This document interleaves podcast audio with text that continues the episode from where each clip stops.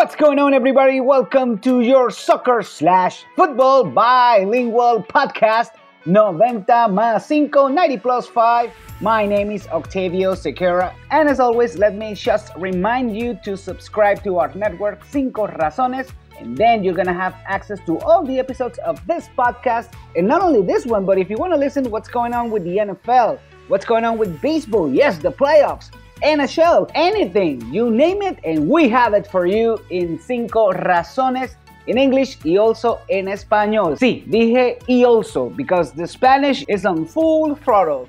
Maria Garcia Mela is always here with us, although let me just ask you, how are you, girl? Because honestly, I don't know. How are you? Hello, hello, hello. Well, let me tell you something. I'm really not quite sure how to feel with regards to Real Madrid anymore. There's moments that they make me extremely happy, and then there's other times where I simply don't recognize the 11 um, players that are on the field.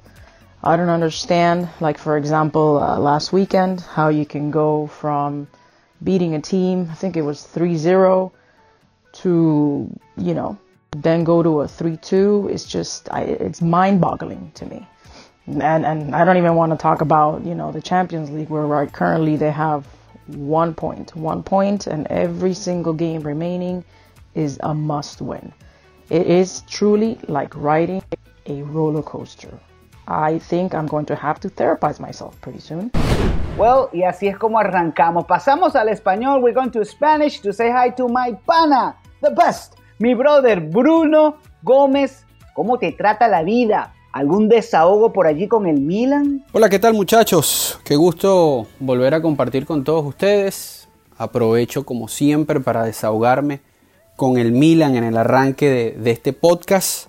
Qué bueno que tiene nuevo fichaje. Eh, cambió a su entrenador, a, Marco Giampaolo. No llegó a 120 días en el cargo. Desde tempranito lo conversábamos, lo comentábamos acá que se veía eh, no iba a durar mucho este entrenador porque era uno de mitad de tabla para abajo, lo que acostumbraba a dirigir, quise decir.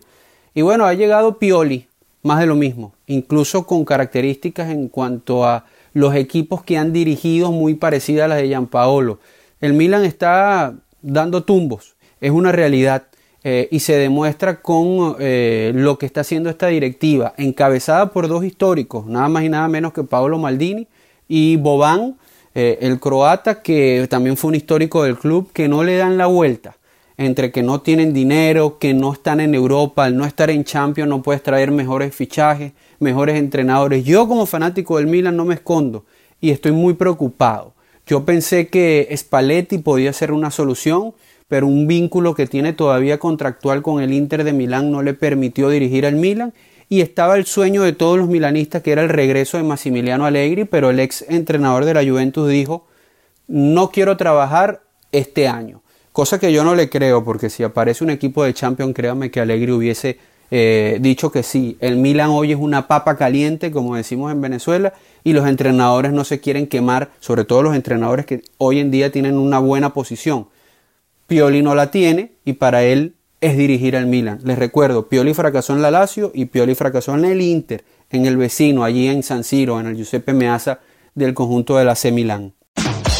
Guys, we are in this international break. By the way, great games, great international friendly games. But let me just take this break to analyze a little bit what's going on with the Spanish league, like La Liga. I don't want to offend anybody, but I think it's one of the worst versions of La Liga that I ever seen honestly. I don't like what I'm seeing. I think, yes, okay, it's fine for those small teams, like if you want to call them small teams, like playing big against the big three, Atletico, Barcelona, and Real Madrid.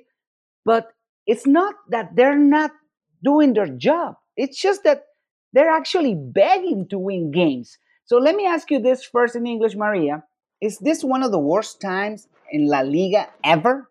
Do you think it's good for the competition? Well, no, I, I, really don't think it's one of the worst uh, editions of La Liga ever. You know, I think it's one in which the three um, historically top teams have not started uh, beating absolutely everybody. So, if anything, you could say that either the other teams are being more competitive or it's a lack of form or you know uh, excessive injuries with regards to the uh, the top teams. But I don't think that that makes it the worst edition. You know, I hear a lot of people who say that the Premier League is the best uh, league in the world because anybody can beat anybody and nobody um, kind of wins it with you know excessive advantage over the second and, and the third team. So I think that is up to debate. Ok, Bruno, pero teniendo en cuenta lo que María acaba de decir en inglés, y, es cierto, pero una cosa, ¿a ti te parece que vale la pregunta? Eh, y lo, y lo hacemos en español contigo también. Eh, eh, ¿Vale la pregunta allí? Es una de las peores versiones de la liga lo que se está viendo. Y, y, oh, además, puede ser bueno para la competencia, yo no lo discuto, pero, pero se ve mal esto. Es, es, una de las peores versiones, la calidad. Es un punto muy interesante y un muy buen debate que podemos abrir, muchachos. creo que el arranque de la Liga Española no ha sido bueno. Muchos me dirán, bueno, pero es divertido que Barcelona, Atlético de Madrid y Real Madrid no anden bien para ver si los demás se le acercan un poco en la tabla. Es verdad, es un muy buen punto, pero es que tampoco ocurre. Eh, estamos criticando al Real Madrid desde la pretemporada y el Real Madrid es el líder. Y un Real Madrid que lo ha demostrado que no está bien por lo que te muestra en Champions. El Atlético de Madrid nos enamoró en la pretemporada y, ya es la fiel imagen del Cholo Simeone, defender y vemos cómo ganamos 1 a 0 con una pelota quieta. Y el Barcelona no carbura. Entonces, cuando estos tres equipos no andan en un buen momento, pero de todas maneras tú ves que el Sevilla no está cerca o no está bien, eh, que el conjunto del Valencia tiene más desastres que el propio Milan, eh, que ha tenido que aparecer un Granada que sabemos no va a aguantar la pela eh, en, el torneo eh, y otras piezas o otros equipos que pueden haber conseguido como el Athletic Club de Bilbao un buen arranque pero no les va a aguantar y si ya el Real Madrid estando mal es líder cuando carbure el Real Madrid, cuando lo termine de hacer el Barça y el propio Atlético de Madrid, la distancia se va a ver nuevamente, no, no quede en la menor duda. y cuando digo que es uno de los peores momentos de la Liga Española que yo recuerde, es que no estoy disfrutando ni siquiera tácticamente los partidos. Eh, yo, yo soy un defensor de, la Premier desde hace cinco años, para mí desde hace cinco años la Premier es la mejor liga del mundo, a pesar que España se llevaba los títulos de Champions y de Europa League, eso no lo escondo, pero lo digo por, por la dinámica del juego, por la parte táctica, el fútbol español siempre fue divertido, porque bueno, defensivamente hablando da más libertades, y veíamos partidos que te podías sentar un sábado o un domingo, aunque no te interesaran los, los, planteles, y lo disfrutabas. Hoy no me pasa. Hoy eh, disfruto mucho más la Premier, me está divirtiendo el calcio, y no lo digo por la lluvia eh, nada más, lo digo por, por, porque incluso en la zona de descenso hay partidos buenos, defensivos. Al que no le gusta el fútbol táctico, evidentemente no lo invito a ver eh, eh, el fútbol italiano. Pero sí creo que de los últimos años, estas primeras fechas es de las versiones más pobres que recuerdo de la Liga Española, pero va a ir tomando forma, sobre todo porque los tres grandes de, la actualidad van a terminar jugando mejor al fútbol de lo que nos están mostrando hoy en día. María, algo que agregar en español sobre este tema. The question is, is this one of the worst versions of La Liga ever? No, sinceramente no creo que esta sea una de las peores ediciones de, de la Liga.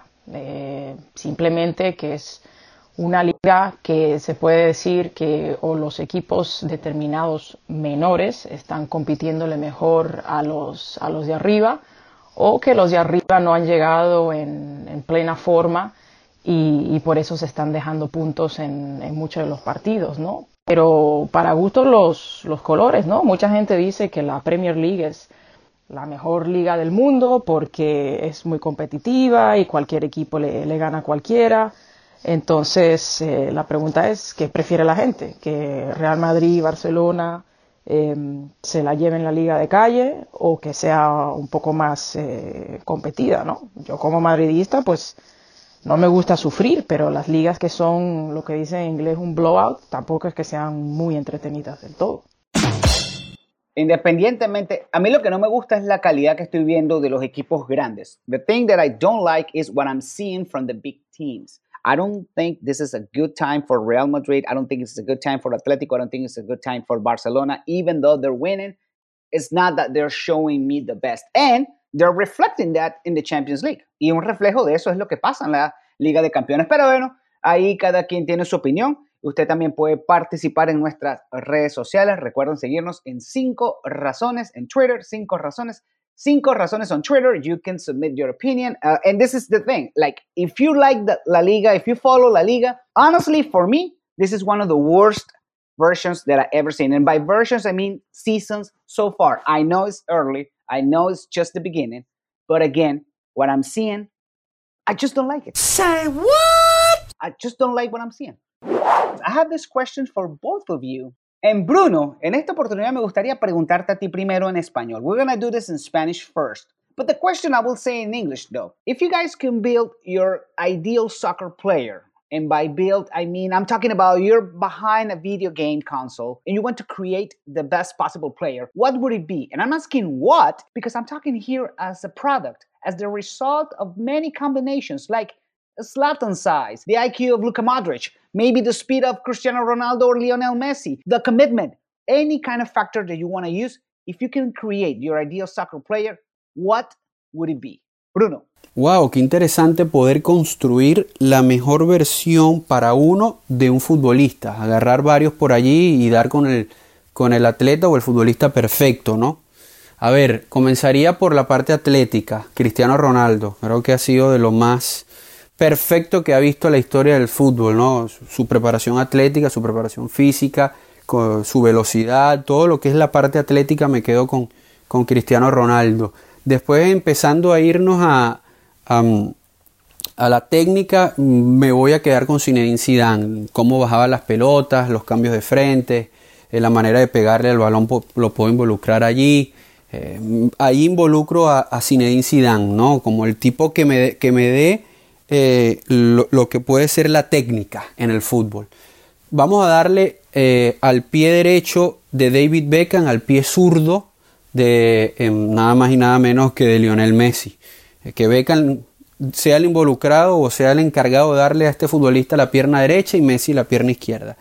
El drible, la velocidad, el regate, em, quitarse hombres encima, lectura de juego, eh, todo esto se lo voy a dar a quien para mí ha sido el más grande en este deporte, que es eh, mm, Lionel Messi. Eh, esa jugada de derecha a izquierda para pegarle de pierna zurda en velocidad no, no la he visto más. no sé si la vayamos a ver como nos las ha mostrado Messi. Así que ya saben, esa parte de habilidad, regates, el túnel, el sombrerito. Y mira que no se la estoy dando a un brasilero, se la estoy dando a este argentino, el mejor de todos, Lionel Messi. El juego aéreo de Cristiano Ronaldo, sin duda alguna. El olfato goleador se lo voy a dar a mi jugador favorito de todos los tiempos, hasta un perro tuve con este nombre, a Marco Van Basten, el mejor 9 eh, que vi eh, o que me emocionó. No, voy a ser honesto, no es el mejor 9 que vi, ese es Ronaldo. Pero como yo me enamoré de este deporte viendo a Van Basten, todavía voy a colocar a, a Marco Van Basten allí por, por delante del gordo Ronaldo. Eh, aunque a muchos no les gusta que uno le diga el gordo Ronaldo. Así que ese sería mi futbolista perfecto. Eh, cuerpo de Cristiano, mm, eh, técnica de Sidán, pierna derecha de Beckham, pierna zurda de Lionel Messi, habilidad de Lionel Messi, juego aéreo de Cristiano y olfato goleador de Marco Van Basten. Nice! Maria, same question to you. If you can build your ideal soccer player, how would it be? All right, all right. So if I had to build my ideal soccer player um, based on, on players that are actively playing right now, people are probably going to think I've lost my mind. But I would pick a player with the the build and the uh, I guess the the muscles goal scoring ability and ambition, which to me is, is very important for a successful uh, player, of Ronaldo, with the dribbling ability of Messi, the vision and the IQ of Modric, and the fighting power and the, the psychological, I guess, the ability that he has to get into players' head of Diego Costa. I think that that player would be a complete and utter beast right now. Can't say that I'm surprised, Maria. You're always giving me a clever, a very clever answer. But now, would you mind to say that in Spanish too? Dame tu jugador ideal ahora en español, porque Bruno ya lo dijo, lo dijiste en inglés, pero para que la gente también te escuche en español. Si tuviese la oportunidad de, de hacer a, un jugador de fútbol ideal ahora mismo en estos momentos, a lo mejor la, gente piensa que, me estoy volviendo loca o que ya me terminé de volver loca. Escogería a un jugador con la musculatura, ambición y facilidad de, marcar goles de Cristiano Ronaldo, con el dribbling slash regate que tiene Leonel Messi, la visión de juego y el IQ que tiene Modric, y la garra y habilidad para meterse en la cabeza de sus contrarios, no me lo van a creer, de Diego Costa.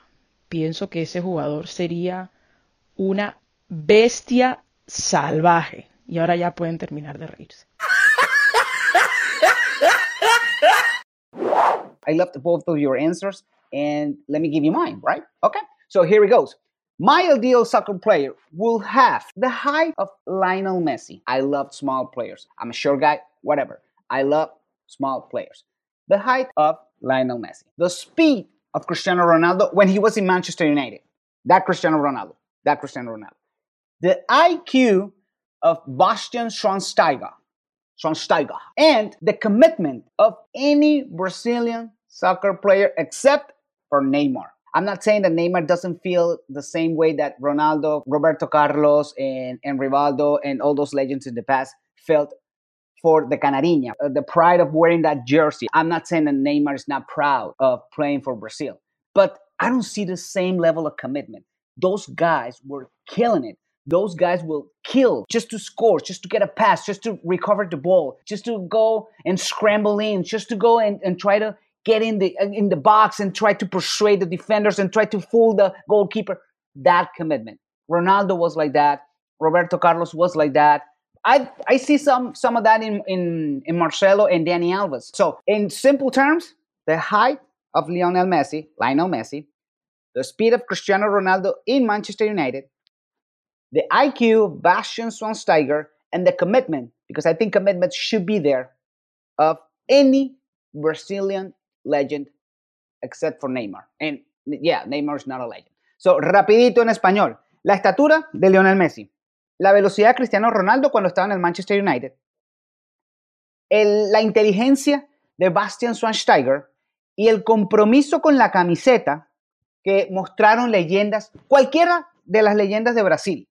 No Neymar, y no digo que Neymar no sienta la camiseta, solo que no lo veo como vi a un Ronaldo, Rivaldo, Ronaldinho, Roberto Carlos, que mataban en, el área para eludir a la defensa, eh, para colarse allí, para tratar de esquivar al portero. Era una cuestión de que querían la pelota siempre y mataban por eso. Allí ese es mi jugador ideal de fútbol. Guys, it's the best part of the show now. Let's gonna go to the hot takes. And yes, Maria, ladies first in English and Spanish. What's your hot take? My hot take this week is again targeted to the abolition of these FIFA international breaks. I just I I can't stand them. You know, you have to stop your your national local competition. Your players have to travel if they're South American, Latin American players uh, across half of the globe to play friendlies for the most part to then c- travel again all the way back, barely train, and then play uh, two days later in their uh, in their local leagues. There has to be another way, and this needs to stop. There's nobody that can deny to me that a lot of these injuries are a result of that. Mi hot take de vuelta otra vez va dirigido o teledirigido a los parones FIFA. Una vez más vuelven a parar las ligas locales. Una vez más, en lo que a mí me concierne, el Real Madrid pierde 12, 13 jugadores, muchos de ellos cruzándose el globo terráqueo. Eh, por ejemplo, Casemiro y Militao se han tenido que ir hasta Singapur a jugar un amistoso para entonces después ver cuánto van a jugar, regresarse otra vez de vuelta, apenas tener un día, día y medio para entrenar y supuestamente tener que empezar a competir otra vez en la liga local. A mí no hay quien me diga que muchas de, estas, lesiones vienen precisamente por eso, porque están cargados de partidos, cargados de kilómetros. Basta ya, hay que arreglar ese calendario right now.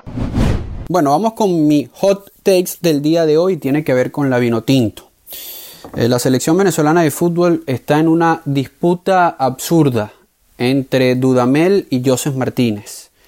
Martínez es el mejor delantero de la liga de la MLS, sin duda alguna por lo hecho en los últimos años. Eh, para muestra, busquen sus numeritos. Venezuela no se puede dar el lujo de perder a un futbolista de la talla de Martínez y Martínez no debería eh, a estas alturas de su carrera perderse la oportunidad eh, de seguir representando a su país. No sé quién tiene la razón y no me importa. Lo que quiero, y como venezolano lo digo, es que se sienten y resuelvan para ver a Joseph Martínez vistiendo la camiseta de la vino tinto y defendiendo los colores de su país, de su bandera, porque es lo que merece el fútbol venezolano y el fútbol en líneas generales. Los buenos jugadores siempre tienen que estar a disposición. Repito, no sé quién tiene la razón y no me importa, solo que busco el bien de la selección oh, de Venezuela con esta situación absurda que están viviendo. I just want to see um, Joseph Martinez with the Vinotinto jersey. The Venezuelan soccer is losing with this fight. My hot take for this week, and maybe I will look like a dinosaur, like an old guy, grumpy old grandpa. But, anyways, here it goes. It's about commitment. I saw the most recent interview with Lionel Messi, and boy, props to him for the level of commitment with Barcelona. He might be the ultimate proof of loyalty without stop being a competitor. Let me explain that. He's been loyal to Barcelona. He has won everything with that team, and more important, he has never stopped of wanting more. He has always been eager for success. It's the same commitment to himself, to the team, to the fans since day one. Yes, it hasn't been the same with Argentina. That's another thing. That's a whole different game. But when it comes to Barcelona, he might be the representation of loyalty. Why am I saying this? Because you can argue, you can argue that as great as Cristiano Ronaldo has been, he's been playing for what? Three different teams now? You could argue that he has been proven in a bigger scale than Lionel Messi because he has been successful in Portugal, in England, in Spain, and now in Italy. Yes, that's fine. But what about the loyalty? Why Cristiano Ronaldo has left? I don't know. Maybe he wanted to be proven in different scales. Maybe he wanted to be proven in different s- scenarios. And to me, that's fine, but I appreciate more when I see loyalty to one jersey. We don't see that anymore in the NBA, rarely. We don't see it in baseball. We don't see it in the NHL. In soccer, it's like it's disappearing. You have Neymar, for example. Neymar, yeah, I want to go to PSG and then I want to come back to Barcelona, but guess what? I'm, you know, I'm winking at the Real Madrid. There's always something. Luka Modric, no disrespect. He didn't want to play at Tottenham and he wasn't very professional when he wanted out of Tottenham. He didn't go to practice, he didn't show up for, for training. So, in order to put pressure and get himself out of there and go to Real Madrid. So, loyalty. Loyalty is my hot take. And I think Lionel Messi, based on the most recent interview, I think Lionel Messi has been and still is the biggest representation of loyalty and commitment to one team. Mi hot take de esta semana tiene que ver con compromiso, lealtad. Creo, y me baso en la última entrevista, la entrevista más reciente de Lionel Messi, creo que Lionel Messi ha representado más lo que es la lealtad y el compromiso. Lo ha ganado todo con el Barcelona, pero no ha cesado, no ha dejado de querer ganar más. Es el mismo compromiso del día 1 al compromiso que tiene hoy por hoy. No es lo mismo en Argentina, eso es otro tema, no entro allí. Pero uno puede argumentar, discutir que Lionel Messi ha sido más leal que Cristiano Ronaldo. Cristiano Ronaldo puede ser que se haya probado en una escala más grande porque ha sido exitoso en Portugal, en Inglaterra, en España y ahora en Italia. Pero ¿por qué se va? ¿Por qué cambia tanto de camiseta? Eso es lo que uno puede decir, bueno, no sé, será porque tiene un ego más grande, porque quiere ser probado. Y eso es muy bueno. Pero cuando se trata de lealtad y compromiso, creo que Lionel Messi ha sido el ejemplo perfecto de esto. Pasó anteriormente con Luis Suárez, que de Holanda se fue a Liverpool, juró que ese era su equipo. No, nada. Años después se fue, al Barcelona. Neymar va al, al Paris Saint Germain, al PSG, y ahora después está queriendo regresar al Barcelona, pero le hacía ojitos al Real Madrid. Eh, Luka Modric, con todo respeto, igualmente del Tottenham su salida no fue la más profesional, no fue a la práctica. Yo recuerdo que no iba a las prácticas para presionar e irse al Real Madrid. Gareth Bale, que no lo nombré en inglés. Son muchos casos y no se ve esa lealtad. Me gusta y creo que Lionel Messi, que ha estado envuelto en todos los rumores posibles, ha manejado y ha dejado claro su lealtad con el equipo, consigo mismo y con los fanáticos. So that's about it, guys. Thank you so much, María. Chao, chao. Muchas gracias por todo. Seguimos hablando. Bruno, como siempre, agradecido. Como siempre, muchachos, un gusto compartir eh, con ustedes, a los que nos sintonizan, por supuesto, en este podcast. Así que nos reencontraremos la próxima semana con más noticias del fútbol, con más debate, el, más, el debate caliente que vivimos acá todas las semanas entre nosotros. Gran abrazo. And don't forget to subscribe to our network Cinco Razones. That's Cinco Razones, Five Reasons in Spanish. And then you're going to have access to all the episodes of this podcast, your podcast, bilingual soccer slash football 90 más 5. Have a great day, everyone.